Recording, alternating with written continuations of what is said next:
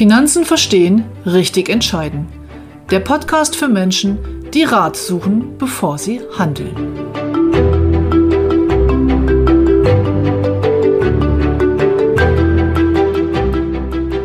Heute gibt es eine Abgrenzung zum Thema gesetzliche Rentenversicherung, Versorgungswerke und Beamtenversorgung. Ende bekommen Sie noch einen kleinen Tipp von mir bezüglich der Basisrente.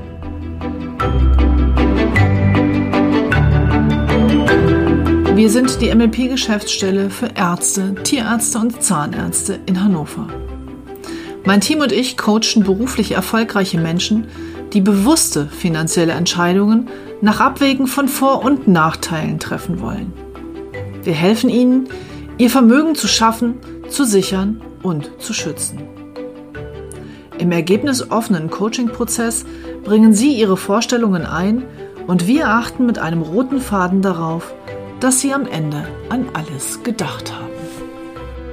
Hallo und herzlich willkommen zu einer neuen Folge von Finanzen verstehen, richtig entscheiden.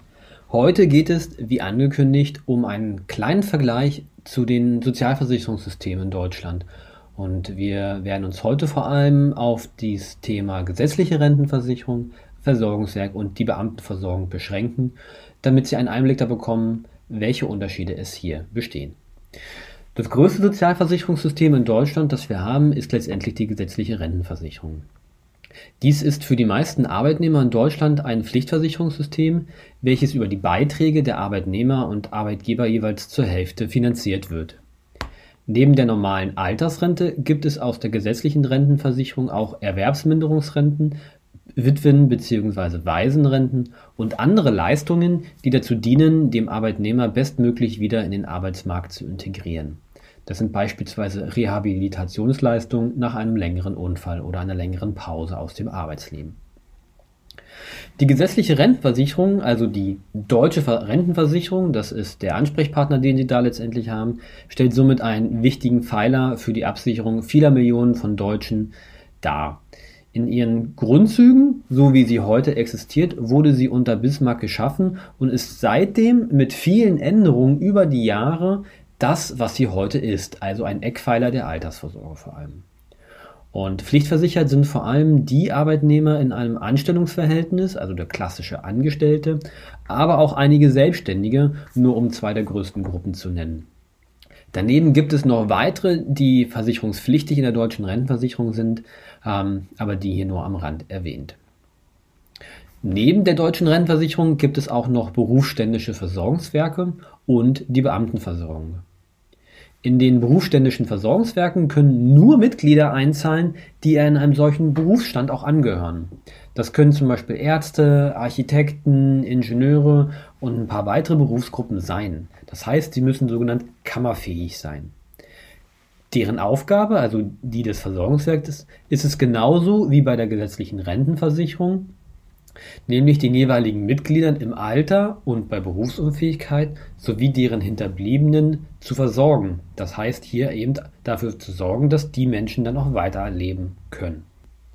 Der dritte Bereich ist also die Beamtenversorgung. Daran können leider nur die Beamten partizipieren und Leistungen bei Berufsunfähigkeit fürs Alter als auch für die Hinterbliebenen beziehen. Zusammengefasst also, die Kernaufgabe bei allen Versorgungssystemen besteht darin, den Menschen ein Einkommen zu ermöglichen, wenn diese dies aus Altersgründen oder Krankheitsgründen nicht mehr können. Die Unterschiede bestehen also weniger in der Leistung, sondern mehr auf der Art, wie sich die jeweiligen Systeme finanzieren und wer die Finanzierung zu tragen hat. Die Leistung, also im Wesentlichen die Rentenleistung in der gesetzlichen Rentenversicherung, werden nach dem Prinzip des Umlageverfahrens finanziert, welches auf dem ungeschriebenen Generationsvertrag basiert.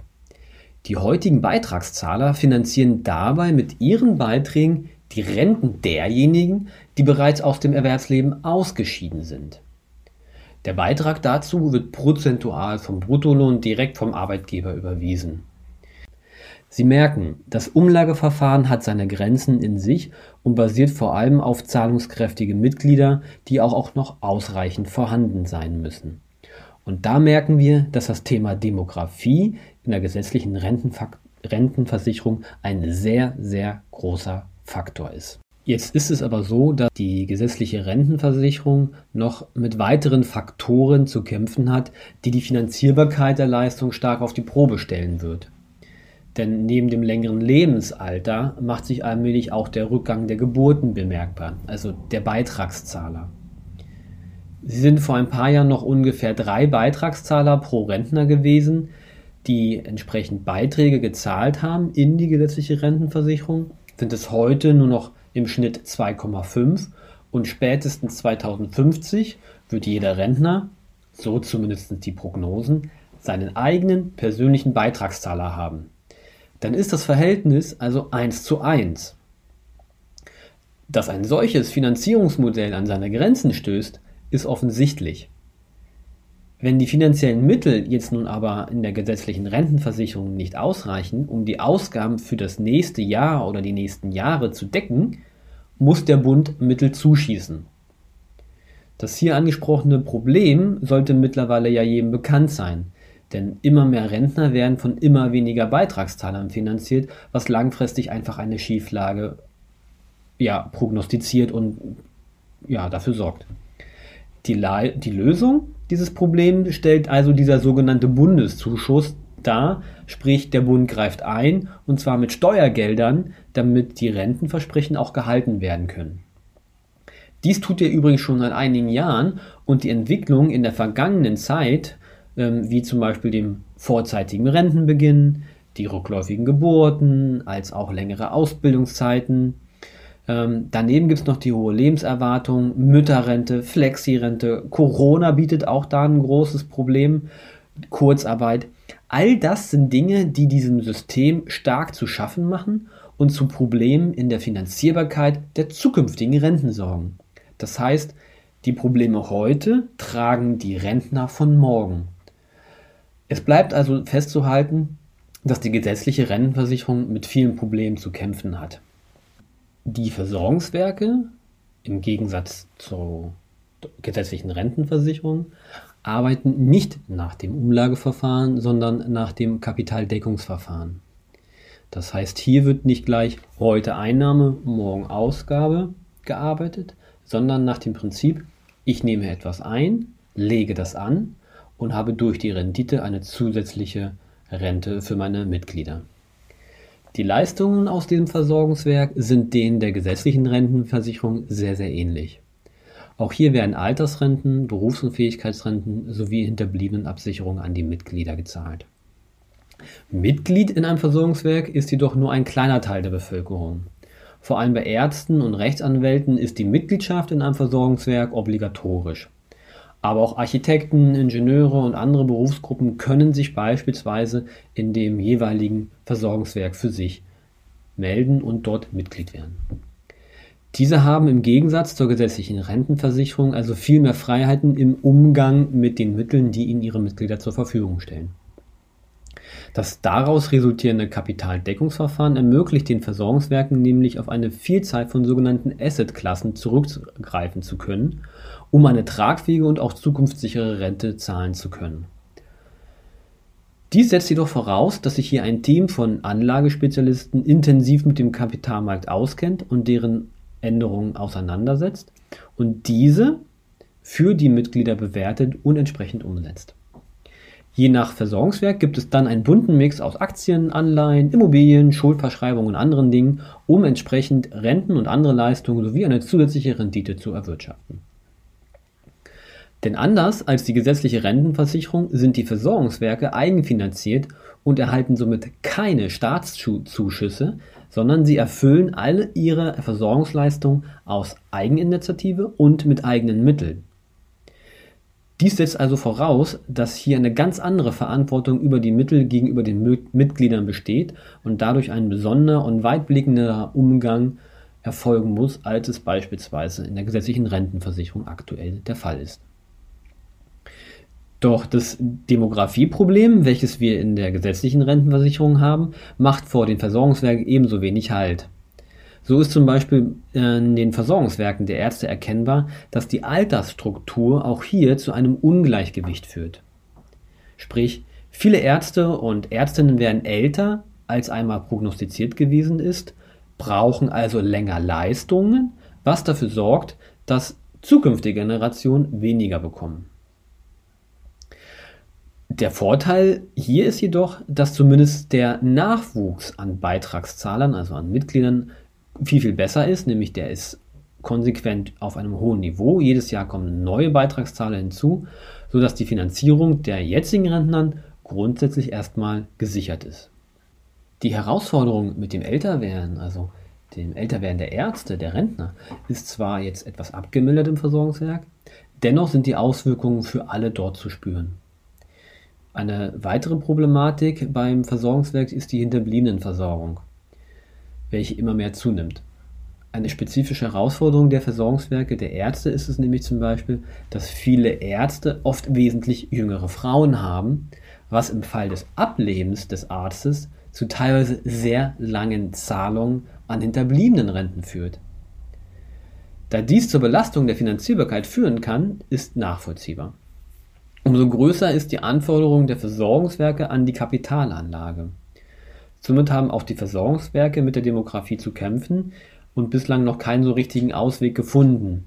Klar können sie natürlich in ihrer Geldanlage, in ihrer Kapitalanlage spekulativer, risikoreicher gehen, aber auch die haben natürlich eine Verantwortung gegenüber ihren Mitgliedern. Eine Korrektur der Renten nach unten stellt genauso wenig ein probates Mittel der Versorgungswerke dar, auch wenn dies bereits immer mal wieder gemacht wurde und in vielen Versorgungswerken auch stark diskutiert wird. Das heißt, die berufsständischen Versorgungswerke müssen letztendlich mit ihren spezifischen Herausforderungen der sehr engen Mitgliedschaft und nicht der breiten Masse Herr werden und damit lernen, umzugehen. Was die Mitgliedschaft in dem jeweiligen Versorgungssystem angeht, hatte ich ja schon gesagt, dass es grundsätzlich eine Pflichtmitgliedschaft gibt. In der gesetzlichen Rentenversicherung, wie gesagt, all diejenigen, die irgendwo an einem Angestellten, Angestelltenverhältnis arbeiten, ähnlich ist es bei den Versorgungswerken. Sie können sich jedoch auf Antrag von der Pflichtmitgliedschaft befreien lassen. So ist es zum Beispiel bei Rechtsanwälten in der Regel üblich, wenn sie in einem Unternehmen als Anwalt arbeiten, dass sie sich dann in diesem Angestelltenverhältnis von der gesetzlichen Rentenversicherungspflicht befreien lassen können und in das jeweilige Versorgungswerk der Rechtsanwälte zu wechseln.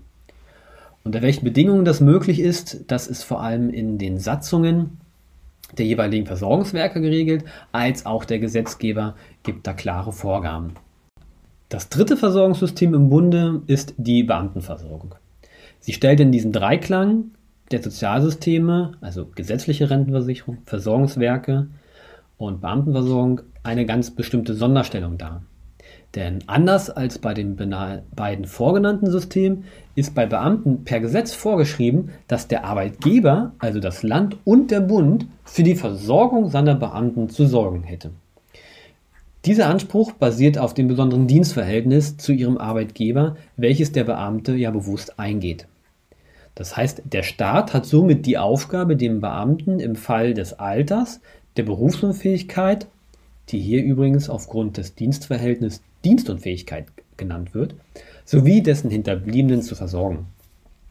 Die Beiträge zu dieser Beamtenversorgung müssen von den Beamten nicht geleistet werden, da das System vollständig aus Steuermitteln finanziert wird.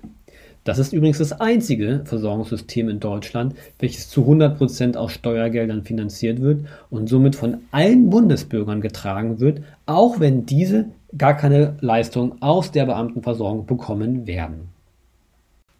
Das ist genauso wie in der gesetzlichen Rentenversicherung und den Versorgungswerken. Auch da werden die Rentner immer älter, also die Pensionäre, die werden immer älter und bekommen somit länger Geld. Jetzt kann der Staat natürlich noch mehr Steuergeldern in die Beamtenversorgung pumpen, doch dies ist a nur begrenzt möglich und b politisch kaum gewünscht, denn letztendlich ist die Beamtenversorgung auch immer mit politischen Zielen verknüpft. Somit hat der Staat hier nur die Möglichkeit, die Leistung zu kürzen oder deren Erreichbarkeit, also das überhaupt Zustandekommen eines Leistungsanspruches, zu erschweren. Und genau das ist auch in der Vergangenheit in der Beamtenversorgung passiert.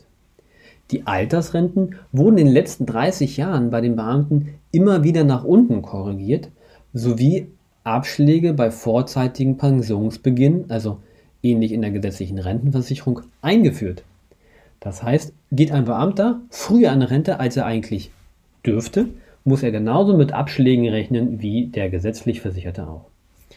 Zusätzlich wurden die Hürden für Leistungen wie zum Beispiel bei Dienstunfähigkeit oder bei einem Dienstunfall erhöht. Also auch hier hat der Beamte es schwerer, an eine Leistung zu bekommen. Sie merken, auch bei den Beamten ist nicht alles so rosig, wie es immer scheint.